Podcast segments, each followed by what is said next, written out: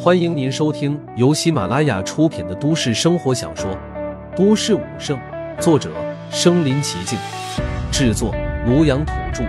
欢迎订阅分享。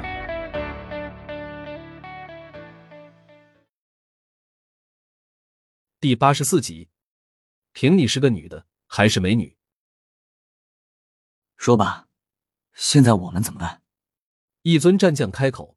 沉闷的声音在寂静的会议室显得格外响亮，几尊战将更是吓得身子一颤，回过神来，更是埋怨的看了开口的战将一眼。他们现在都被陆凡吓得风声鹤唳了，满脑子都是陆凡毫不留情的一幕，那种漠然，那种霸道，让他们都期望不及。但现在最重要的是平息陆凡的怒火，否则，就算陆凡不打上门来，他们以后在云城的日子都不好过了。众人都将目光转向一个方向，那是一尊手持羽扇的战将——飓风战将。看到几人的目光，飓风战将脸色一下子巨变起来。你，你们看着我干啥？这是，这是是狂训战神挑起的。飓风战将，你也别置身事外。要不是你从中游说，我们岂会联手对付那个那个恐怖至极的男人？那名女战将当下怒目一瞪。就是就是，飓风，平时你鬼点子多，所以我们听你的。但这次，你可坑了我们所有人啊！其他战将也是附和起来。我这是情报失误，谁也没想到那个人这么恐怖。现在咱们还是想想怎么善后吧。飓风战将的羽扇也不扇了，他平时在诸多战将里面相当于军师一般的存在，但这次失了一次大误。一次险些让众人万劫不复的大雾，那你说怎么办吧？众人没有放过他，继续盯着他。飓风战将脸色难看，让他直面那个男人，他是怎么都不敢的。单不拿个主意出来，几大战将肯定不会放过他，只得硬着头皮说道：“要不，咱们都准备一份大礼，然后上门赔罪。”说罢，忐忑的看着众人，几人也有些异动。赔罪肯定是要赔的，但是怎么赔就值得商酌了。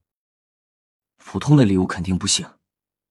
那个男人已经是战神之境，凝聚不朽金身，我们的礼物他怕也看不上。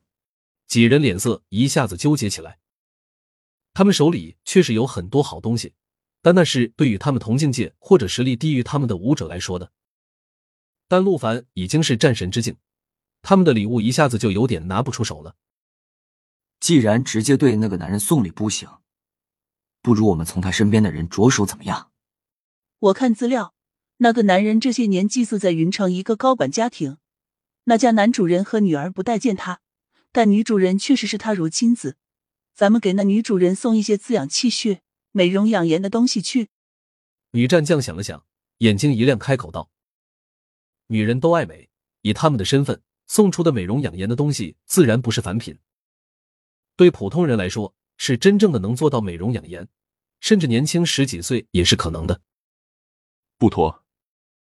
有战将立马出言反对。没有经过武者的允许，贸然接触他亲近的人，那是一种挑衅。特别是对那个男人这种强者来说，一旦激怒他，咱们就真没活路了。那怎么办？众人一下子又陷入了静默。论打仗，他们还行。但人情世故，他们就不太行了。特别是这些年高高在上、养尊处优，都是别人巴结他们，一下子角色转换，让他们去巴结别人，他们就不知道怎么办了。巴布，你怎么看？众人转头看向八部战将，他年纪最大，之前也最先察觉到那人的恐怖，还提醒他们，只是当时他们都昏了头，没有管他。八部战将坐在椅子上，久久不言。看到众人看了过来，才缓缓开口：“没什么好说的，找个人先接触一下他，试探一下他的态度，再从长计议。至于接触的人选，八部战将缓缓转过头，看向那个唯一的女战将。八部战将，你不会是想让我去接触那男人吧？”那个女战将一下子就慌了，结结巴巴的说道。八部战将没有立马回答他，而是上下认真打量了他一番。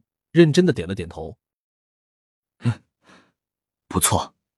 不行，绝对不行。女战将一下子站了起来，她都被吓破胆了。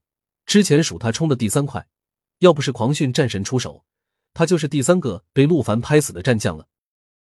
想起陆凡那遮天蔽日的金身巨掌，他就一阵发抖。让他去接触陆凡，他非得疯了不可。怎么不行？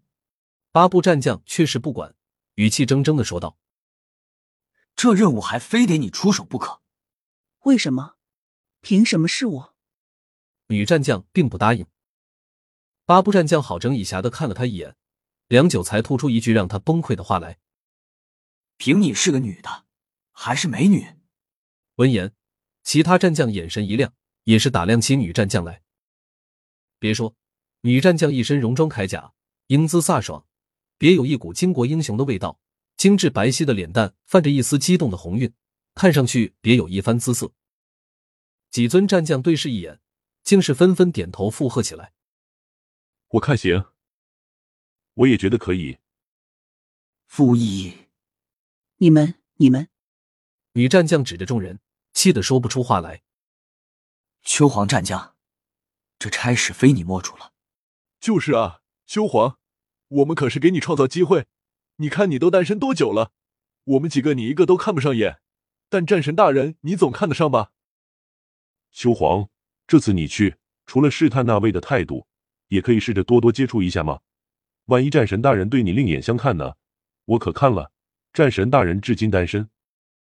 就这样定了，秋皇。你抓紧时间去一趟，我们等你的消息。